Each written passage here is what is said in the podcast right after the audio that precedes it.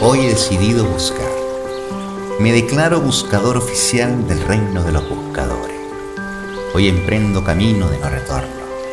Mochila, provisiones y dispuesto a girar el poco de la puerta que dejó atrás.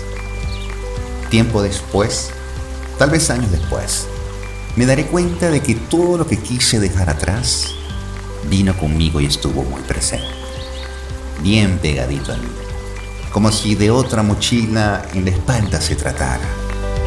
Pero ahora, no olvidemos que estoy saliendo de casa, camino de mi libertad.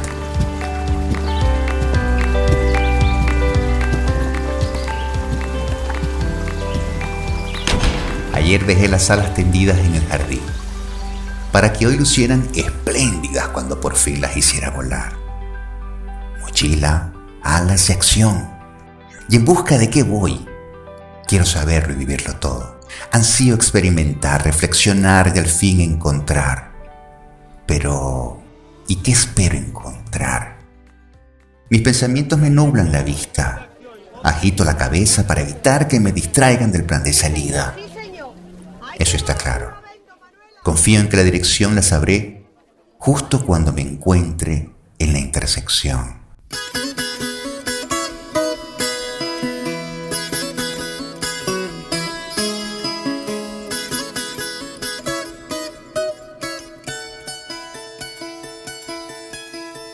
Ese fue el inicio de un largo viaje.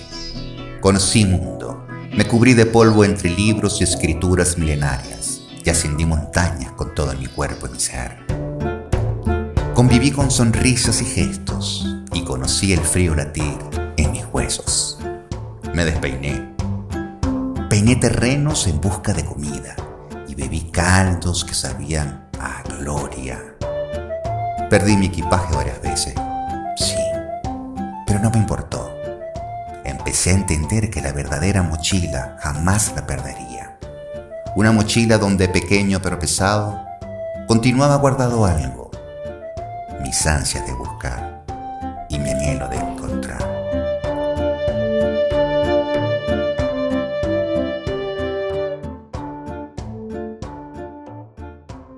Y un día cualquiera, en un país cualquiera, el peso de aquella mochila y el peso de todo mi ser fue ya insoportable. No supe hacer otra cosa que ponerme a caminar.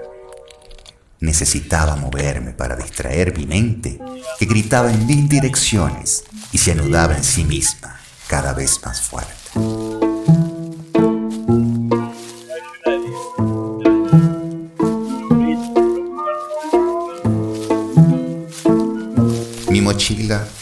Más que nunca. La imagen de aquella experiencia era la de un ovillo hecho de centenares de hilos de pensamientos que me atrapaba con fuerza justo en el centro de la cabeza. Cuando me di cuenta, me encontraba parado frente a un río.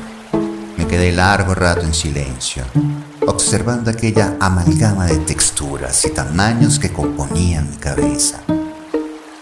Hasta que en uno de los laterales de aquel ovillo observé cómo asomaba uno de los hilos. Y ni corto ni perezoso, empecé a estirar y estirar.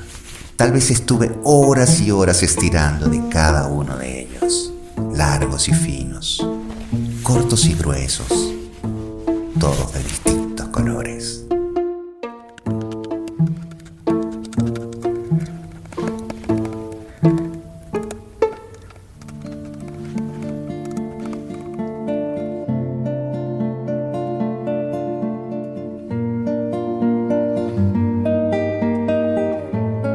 Cada vez el nudo era menos denso.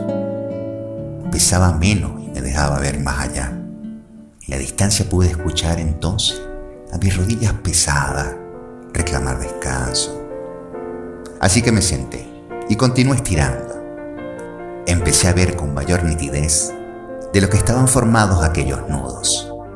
Eran hipótesis, interpretaciones de la realidad eran pensamientos abstractos acerca de la vida y la muerte, de la felicidad, del sentido de la vida, del sentido de la búsqueda, de mi propia búsqueda.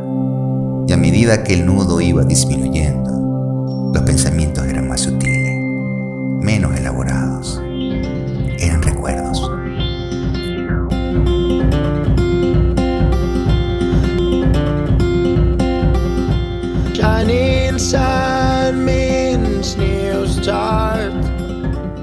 Una mirada, un gesto, un abrazo, una sonrisa. Cuando estiraba el último hilo, de repente me sorprendí viéndome a mí mismo de niño. Estaba frente a mis padres, jugando, saltando de sillón en sillón, inquieto y juguetón. De repente miraba a mis padres y en tono solemne y levantando una espada de juguete gritaba, Papá, mamá, hoy me declaro buscador oficial del reino de los buscadores. Y saltaba rápido del sofá y corriendo me dirigía hacia el jardín, desapareciendo entre los arbustos. Ya no hay nuda. Mente en blanco, mente tranquila. Descanso, respiro, silencio y por un instante buscar.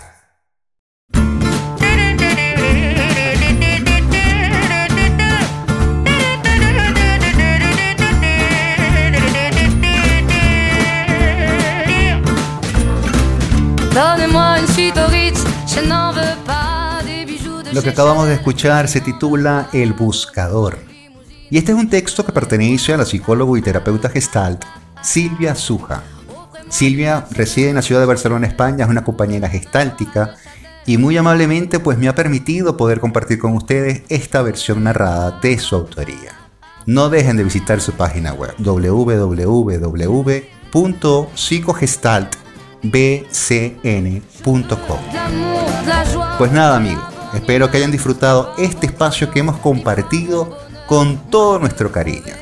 Les habló José Rijo. Hasta luego. Allons ensemble découvrir